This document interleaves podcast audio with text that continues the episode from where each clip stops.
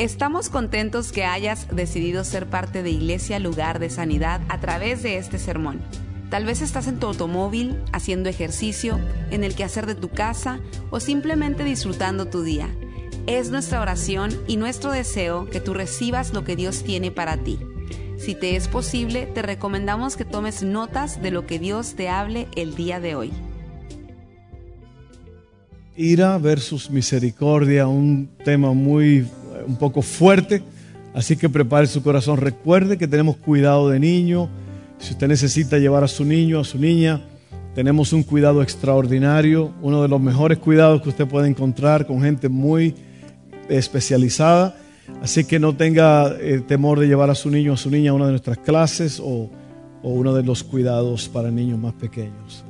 Y hoy vamos a hablar sobre este tema, como ya le mencioné, ira eh, versus misericordia, lo que una cosa significa eh, y la diferencia de la otra. Voy a estar leyendo dos salmos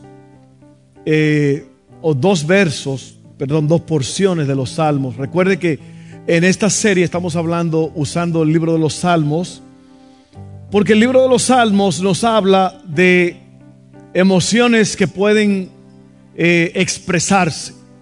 Muchas veces nosotros los cristianos pensamos que no podemos expresar las emociones.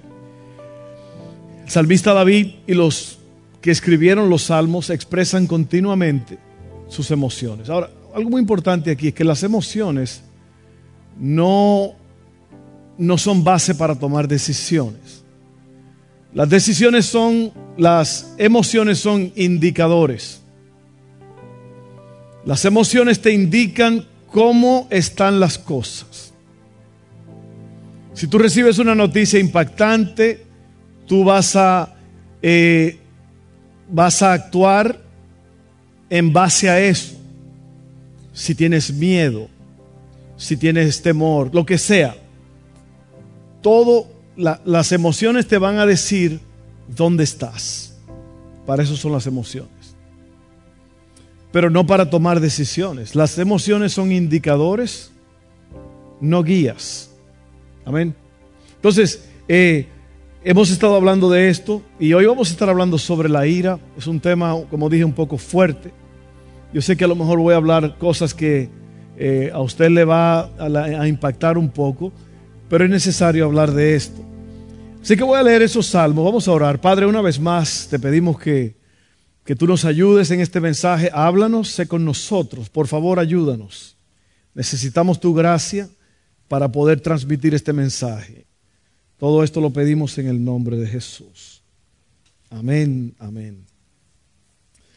Entonces, el salmista David en estos dos, en estos, en este salmo, el Salmo 37, que es uno de mis salmos favoritos desde niño, él está haciendo una recolección de todas las cosas que han pasado en su reino.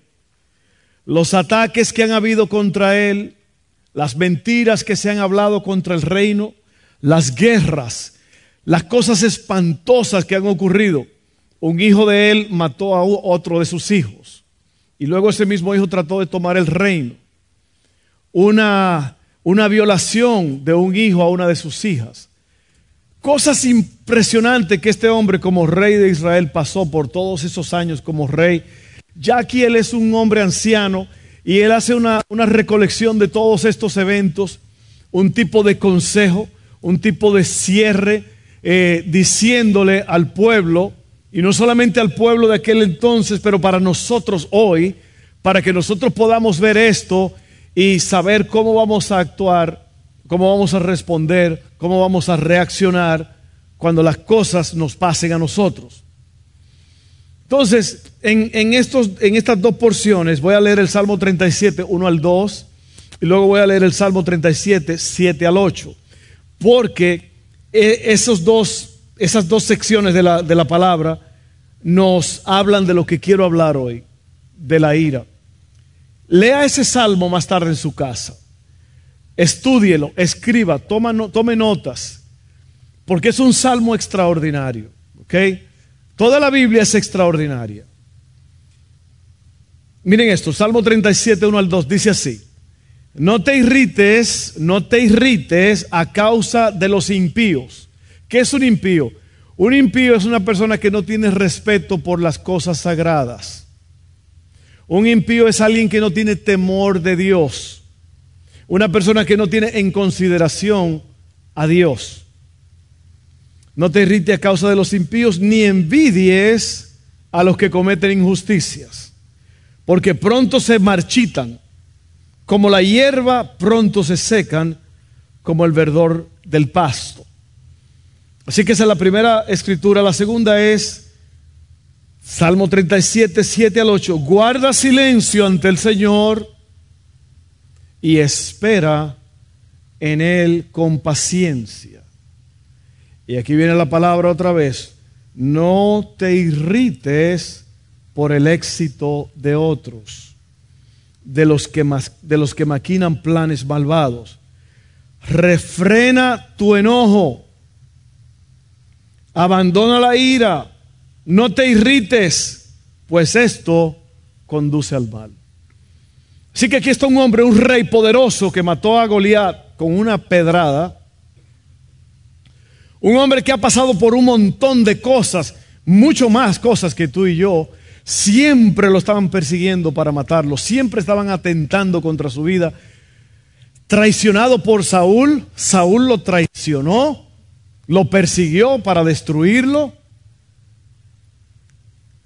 maldecido por su propia esposa, su esposa lo trató como un ridículo en varias ocasiones y las otras cosas que le dije, si hay alguien que tiene una razón para estar amargado, es David. Pero él no cierra su vida en amargura, él cierra su vida en victoria. Él cierra su vida diciéndonos a nosotros, no te irrites, no le des lugar a la ira, refrena tu enojo, abandona la ira, no te irrites, de nada sirve. Yo voy a hablar de eso hoy.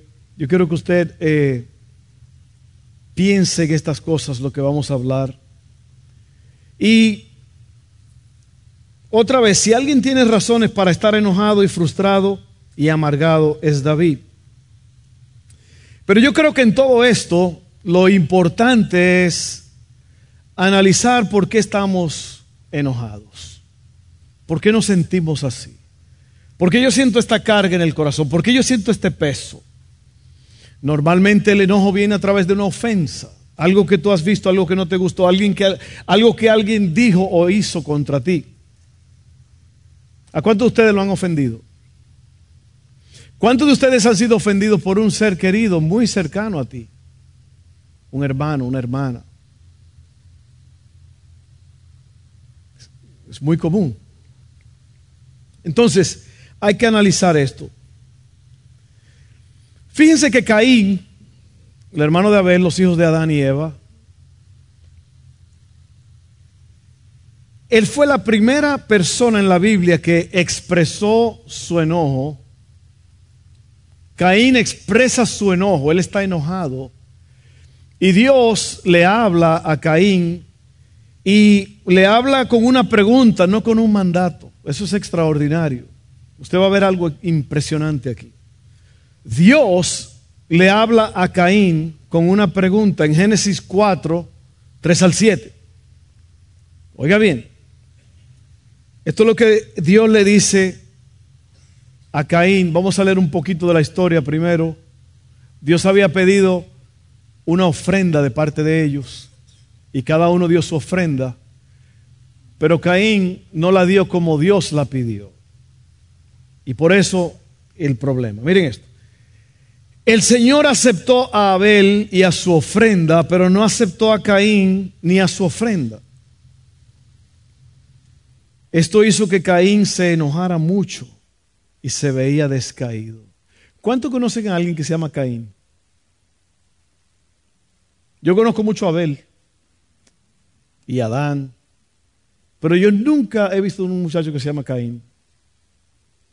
Caín viene como de resbalón, ¿no? Caín. Oiga bien,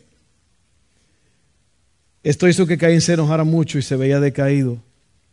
Mira la pregunta de Dios, ¿por qué estás tan enojado? Imagínate que Dios te, se te aparezca y te diga, ¿por qué estás tan enojado? ¿Qué te pasa? Preguntó el Señor a Caín, ¿por qué te ves tan decaído? Serás aceptado si haces lo correcto. Pero si te niegas a hacer lo correcto, entonces ten cuidado, el pecado está a la puerta, al acecho y ansioso por controlarte, pero tú debes dominarlo y ser su amo. Usted conoce el resto de la historia. Caín mató a Abel. No le hizo caso a Dios y no controló sus emociones fuera de control. Entonces, esto nos habla mucho a nosotros y, nos ministra bastante. Yo voy a hablar sobre este tema, pero usted ve, el Señor puso la responsabilidad sobre Caín.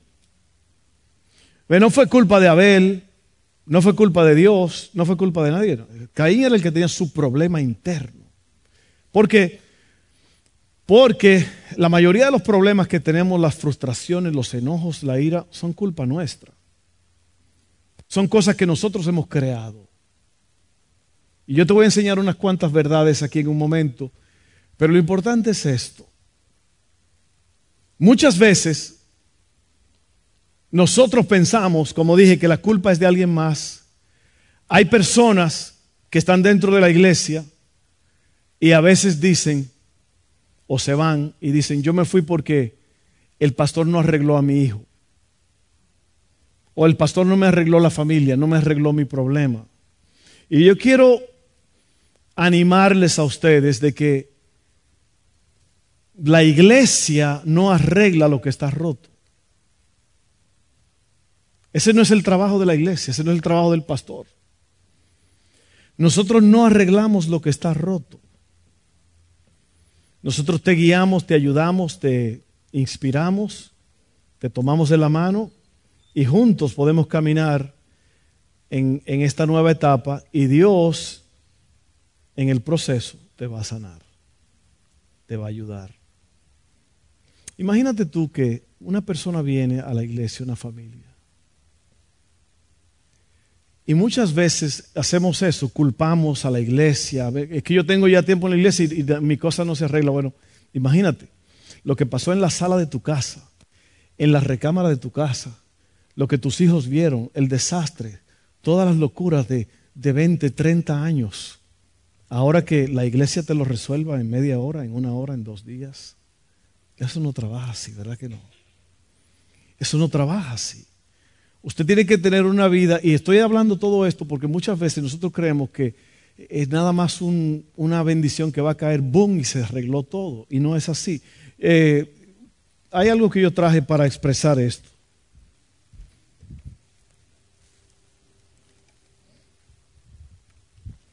¿Cuántos saben lo que es esto? Muchos le dicen paucha, muchos le dicen morral.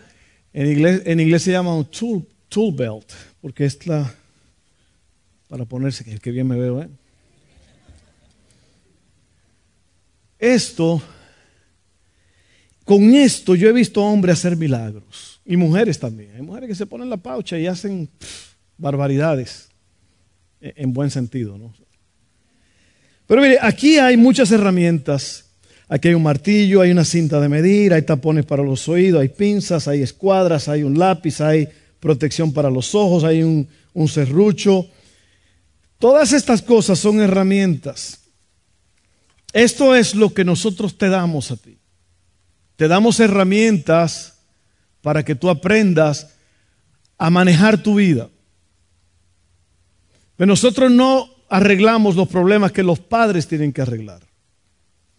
Muchos padres piensan que el profesor, la maestra, tienen que resolverle el problema de sus hijos o el pastor o los líderes, nosotros no podemos arreglar lo que está roto, nosotros te podemos dar herramientas para que tú apliques lo que... Eso es lo que es la sabiduría, la sabiduría es conocimiento bien aplicado.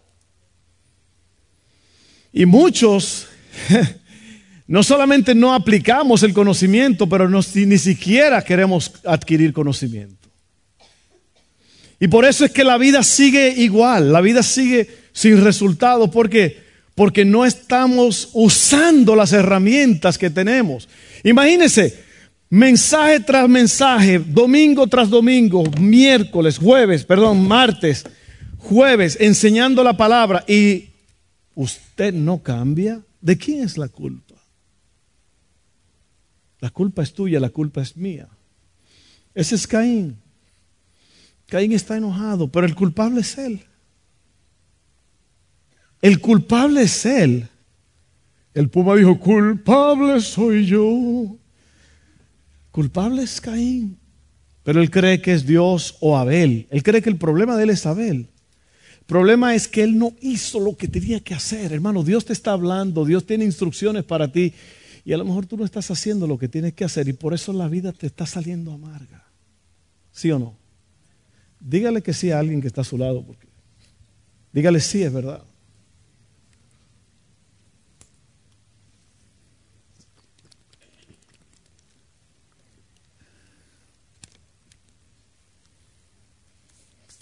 Y ese soy yo, feo, directo y real.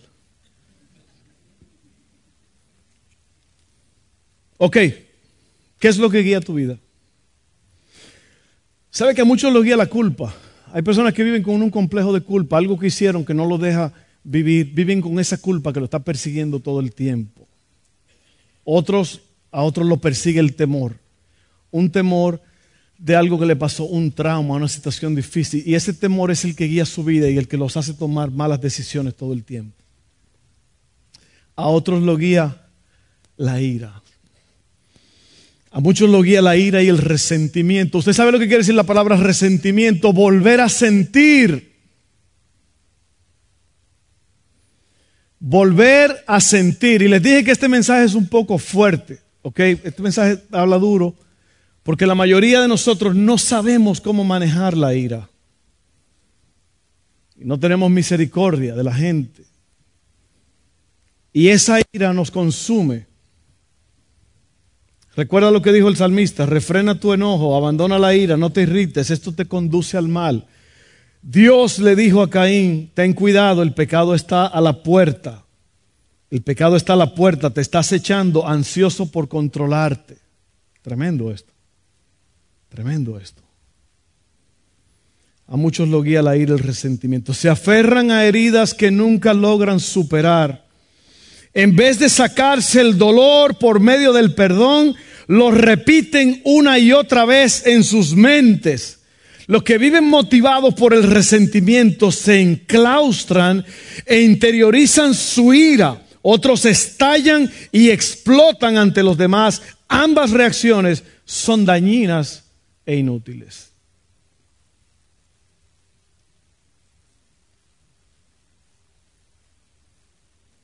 Culpable soy yo. No es, no es la culpa de Abel, no es la culpa de Dios, no es la culpa del pastor, no es la culpa del vecino. Es que usted no ha podido manejar esas emociones fuera de control. ¿Estoy predicando a alguien o no?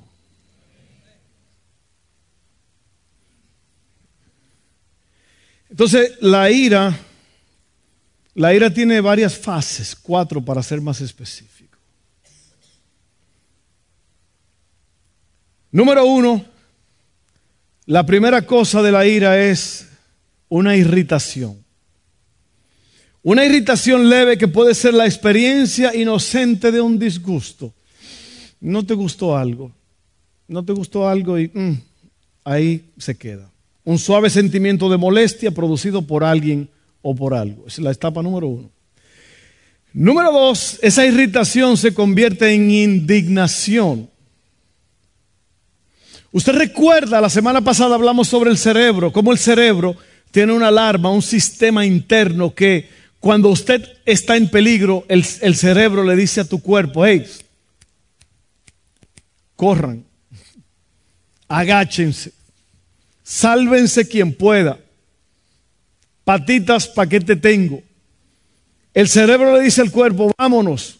Una alarma, viene un carro. Una vez, cuando yo tenía como 14 ah, años, creo, 15, ya yo manejaba. Usted sabe que en nuestros países es una locura. Te dan el carro y tú andas para arriba y para abajo. Y nosotros fuimos en una pequeña camionetita que teníamos mi hermano y yo y otro amigo. Y Fuimos a la iglesia, servicio de jóvenes, terminó el servicio y nos fuimos. Y cuando Dice mi amigo, oye, se quedó, se quedó Isaac, mi hermano, se quedó Isaac en la iglesia. Ah, caray, vamos a devolverlo. Y yo, en vez de meterme en, un, en una casa o lo que sea, nada más di la vuelta, era un cruce de, de, calles, de dos calles. Yo lo que hice fue que me metí a la redonda, no venía nadie.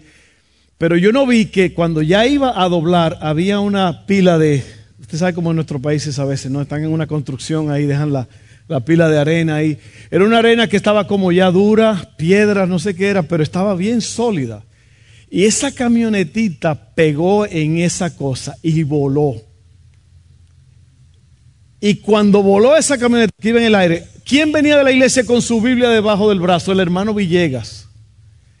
El hermano Villegas iba muy contento. Un verano en Nueva York, un verano en Nueva.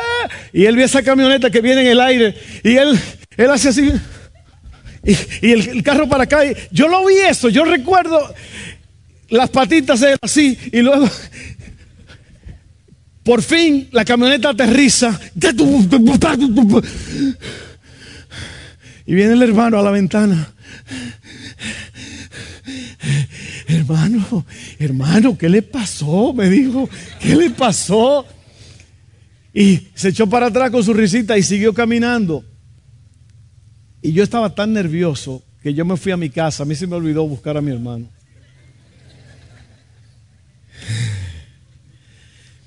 Mi hermano mayor, que era el presidente de los jóvenes más tarde, me dice, oye, ¿qué fue lo que le hiciste al hermano Villegas? Que él llegó como si hubiera visto un muerto en el cementerio. Llegó enojado. Llegó hablando mal de ti. ¿qué fue Y eso fue lo que pasó. Entonces, ¿por qué dije todo eso? Alguien dijo que cuando uno pasa los 50 años, como que las cosas como que se le olvidan. Ahorita me voy a acordar. ¿Cómo? Oh, el cerebro, le dijo a Villegas, evita la camioneta. Y él, él lo hizo y se salvó. Pero el problema está en que tú y yo muchas veces vemos las palabras de alguien como un ataque. Y en vez de hacer que el asunto muera ahí, tú dices, me están tirando. Este hombre me está tirando. Me está ofendiendo. Y el cerebro piensa que es un ataque para sobrevivir, pero ahora está, no está sabiendo. Yo creo que ahí es donde tú y yo tenemos que aprender a manejar las emociones. Y matar eso de una vez, decir, ¿sabes qué? ¿Qué me importa a mí? Lo que yo, no voy a, yo voy a seguir viviendo la vida tranquilo, que hable lo que quiera. Amén. Si la persona sigue hablando sola, déjala que hable sola. Así van a pensar que están locos. Amén. Entonces, de irritación a indignación. La indignación es un sentimiento de que hay que responder a algo. Tiene que haber una venganza del mal que se nos hizo. Pero tanto la irritación como la indignación pueden producirse sin ser expresadas. Si se alimenta la indignación, conduce a la ira que siempre se expresa. Los psicólogos dicen que la ira es un fuerte deseo de venganza. Fuerte deseo de venganza. El año pasado, nosotros estábamos, eh, teníamos una gran fiesta aquí para, eh, creo que fue después de la celebración de, de Pascua. Muy bonito todo. Y ya estábamos casi terminando y yo agarré mi maletín y yo iba saliendo. Y cuando voy a salir por la puerta de enfrente, pues llegó un, un hombre a la puerta muy bien vestido y me dijo, ¿quién está encargado aquí? Y yo le dije, bueno, soy yo, voy de salida. Yo hubiera preferido, si yo sabía lo que venía, hubiera dicho que no era yo, que era Dani. ¿Sabe lo que pasó con este hombre? Él se cayó allá afuera, tropezó y se cayó. Y ya traía la chispa por dentro. Y a quien se encontró primero fue a mí. Y ese hombrecito se incendió. Me dijo, si tú eres encargado aquí, ¿por qué tú permites que pase esto y esto y esto y esto? Y este lugar es de nosotros aquí, nosotros rentamos aquí, nosotros somos esto y nosotros hacemos y nosotros. Y yo dije, mira, yo no sé por qué tú estás pensando así, yo no sé qué, qué tipo de arreglos se hicieron, pero nosotros en verdad ya estamos terminando y ustedes hasta las 7 y eran como las 5. Ustedes no están hasta las 7, así que tranquilo. No, no, pero que... Y él seguía como que ya él estaba preparándose para hacer algo. Y, y yo estaba, cuando alguien te provoca de esa forma, la adrenalina empieza a funcionar. Yo tengo una tía que un sobrino de ella le estaba hablando mal de su propia mamá. O sea, mi mamá, que era la tía de él, hermana de la mamá de él, es así y así asado. Recuérdeme la otra historia, que no se me olvide. y dijo ella, cuando ese muchacho empezó a hablarme mal de mi hermana, una mujer tan noble y tan sana, yo no estaba viendo si yo le iba a golpear o cómo lo iba a golpear. Yo estaba buscando dónde lo iba a enterrar. Fíjense. Y es verdad. Esta mujer fue conocida porque ella le metió una llave a un policía y le quitó el revólver, la pistola. Lo bloqueó y lo tiró y le sacó el revólver. tipo película. Violencia en la familia. Es que tremendo, estaba pensando dónde lo iba a enterrar. Ella estaba buscando así como un lugar arenoso donde fuera fácil de, de excavar. Pero bueno, el muchachón siguió y yo le dije, mira, eh, perdóname, no, pero que no. Y yo, y, y, yo le dije, mira, yo, yo soy pastor aquí, pero hay arreglos que se hacen con los que están encargados de la propiedad. Y él me dijo, a mí no me importa quién tú eres. Y seguía como estrujándome en la cara. A mí no me importa. Me dice, I don't care who you are. Y yo le dije, bueno, yo soy el pastor aquí de esta propiedad, de esta iglesia. Y él, ah, no, no, no, no, tú no eres el pastor aquí. El pastor es el que está allá atrás. Tú no eres nadie aquí. y yo seguía. Ahí es cuando tú estás planeando cómo va a terminar esto. ¿Cómo es que va a terminar el asunto? Gracias a Dios, Evan, mi hijo Evan, viene y se me para al lado. Y yo le digo, bueno, vamos allá arriba, vamos a ver qué está pasando, vamos a ver, averiguar qué, por qué. Y él viene detrás de mí y está allá arriba y está. Y allá arriba otra vez se enojó y se enrojeció. Y Evan le dijo a él, ¿por qué tú no te calmas y hablamos las cosas tranquilamente? ¿Por qué tú no ¿Por qué tú no haces que busquemos una solución tranquila? ¿Sabe lo que hizo este tipo? Hizo así.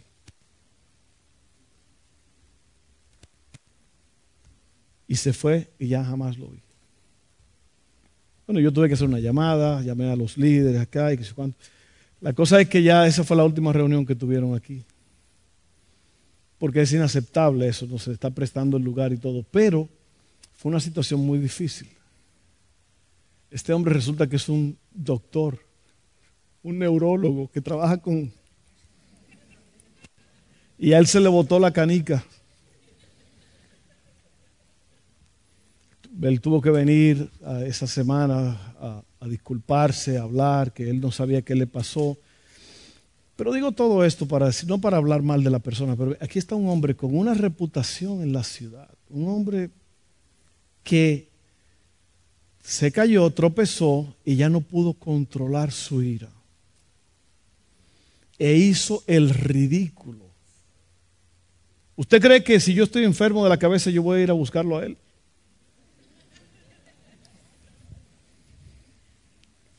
Entonces, de irritación a indignación, a medida, número tres, que viene la, la, tercera cosa es se convierte, de irritación a indignación se convierte en furia. La furia es una palabra que sugiere violencia, aún la pérdida del control emocional. ¿A cuánto le ha pasado eso? No levante la mano, no levante la mano. Y por último, La última fase de la ira es la cólera. Obviamente la cólera o rabia es la forma más peligrosa de la ira. Y yo he visto eso, yo he visto gente sacar machetes, y he visto cosas espantosas, porque ya no hay control. Eso fue lo que le dijo Dios a Caín, Caín, el mal te está echando y si tú no lo controlas te va a controlar a ti. Yo le digo, nosotros estamos muy calmados aquí, tranquilos ahora, pero uno no sabe lo que puede pasar más tarde. Alguien más tarde te puede provocar a un punto que tú hasta pienses en quitarle la vida a esa persona. Usted no se imagina la cantidad de personas que están sentados en una prisión federal pagando 20, 25 años. Gente que era buena, pero no controlaron su ira, su rabia. Fue una, una irritación que se convirtió en indignación, de indignación pasó a furia y de furia pasó a cólera. Proverbios 19:11 dice, el buen juicio hace al hombre paciente. Su gloria es pasar por alto la ofensa.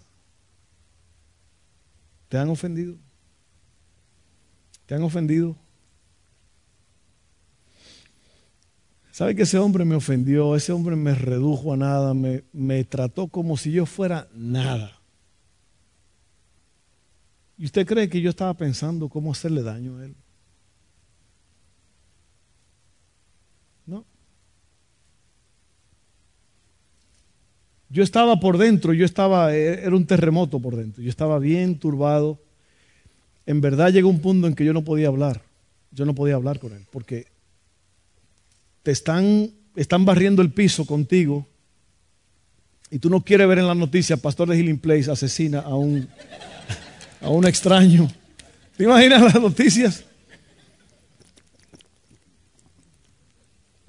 Pero sí me afectó. Sí me afectó, pero yo no dejé que me afectara más. O sea, yo calmé el asunto y me fui a mi casa tranquilo. Un poco shaken up, como dicen en inglés. Un poco atormentado, un poco... Pero ese es el trabajo de nosotros. Poder, de eso se trata este mensaje, de que tú puedas controlar eso. Y para cerrar ya voy a hablar de sobre el perdón, pero no voy a decir lo que el perdón es, voy a decir lo que el perdón no es. Porque yo creo que eso es lo que es misericordia. La ira es el desenfreno, la locura. La misericordia es el perdón, el olvidar las ofensas un discípulo le preguntó a Jesús, ¿cuántas veces debo de perdonar al que me ha ofendido? ¿Y sabe? Siete veces. Él tenía una idea, siete veces, yo soy muy espiritual, siete veces que yo perdono, wow, eso va a ser tremendo. Cristo le dijo, setenta veces siete en un día. Échale lápiz a eso. Y yo creo que Dios te está hablando en esta tarde. Hay cosas que no están resueltas dentro de ti. Hay cosas que tú has dejado que uh, la ira hierva dentro. Y a lo mejor tú estás en las dos etapas iniciales, que es la indignación y la irritación, y tú no lo has hecho público, pero eso a lo mejor está ahí hirviendo, y tú tienes que ponerle un paro a eso. Y vamos a hablar de lo que el perdón no es. Voy a leer esta lista y ahí terminamos. Nada más son 60 cosas. Lo que el perdón no es, oiga bien, el perdón no es un sentimiento. Si lo fuera, raramente perdonaríamos a otros porque no sentiríamos perdonar.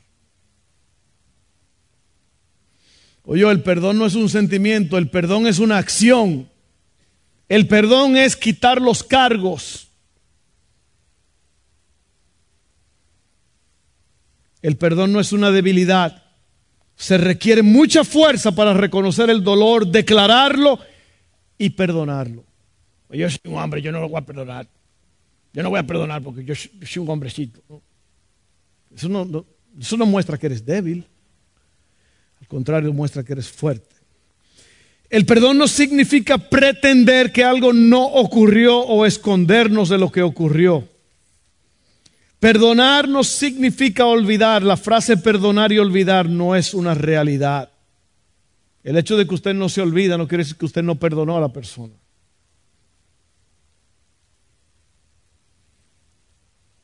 Perdonar no significa tolerar o excusar un mal. No es minimizar ni justificar lo incorrecto. Podemos perdonar a la persona sin excusar el acto. Amén. El perdón no es lo mismo que reconciliar. La reconciliación puede seguir el perdón, pero podemos perdonar a un ofensor sin restablecer la relación.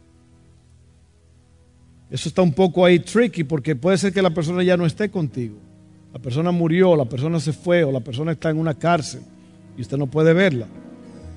Probable que usted se reconcilie, pero a lo mejor la persona no. O sea que eh, el perdón no es lo mismo que reconciliar.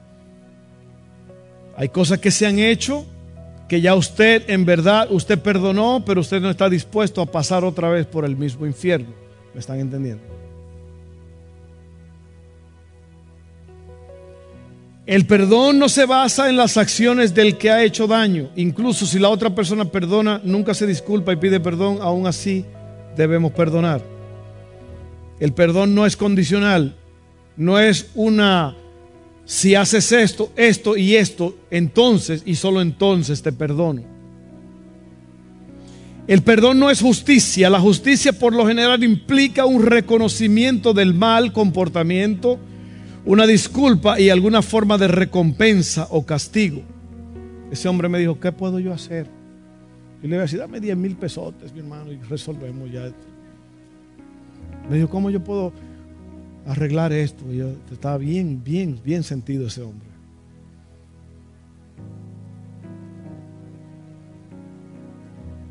El perdón no es justicia. El perdón no consiste en cambiar a la otra persona sus acciones o su comportamiento. Perdón no significa confianza. El perdón debe darse libremente. La confianza debe de ser ganada. La confianza debe ser construida con decir la verdad constante sobre un periodo de tiempo. Eso puede ser en un conflicto que hubo un perdón, una reconciliación y la gente, la persona dice, ya, pues acéptame como soy, acéptame como soy. Pero no, no, tranquilo. Vamos a darle tiempo al tiempo. Todavía no es la hora. Pero, pero erramos en todas estas cosas. El perdón no se trata de cambiar el pasado, sino de cambiar el futuro. El perdón acepta y enfrenta el pasado, pero se centra en el futuro. Mira hacia un futuro de sanidad y esperanza.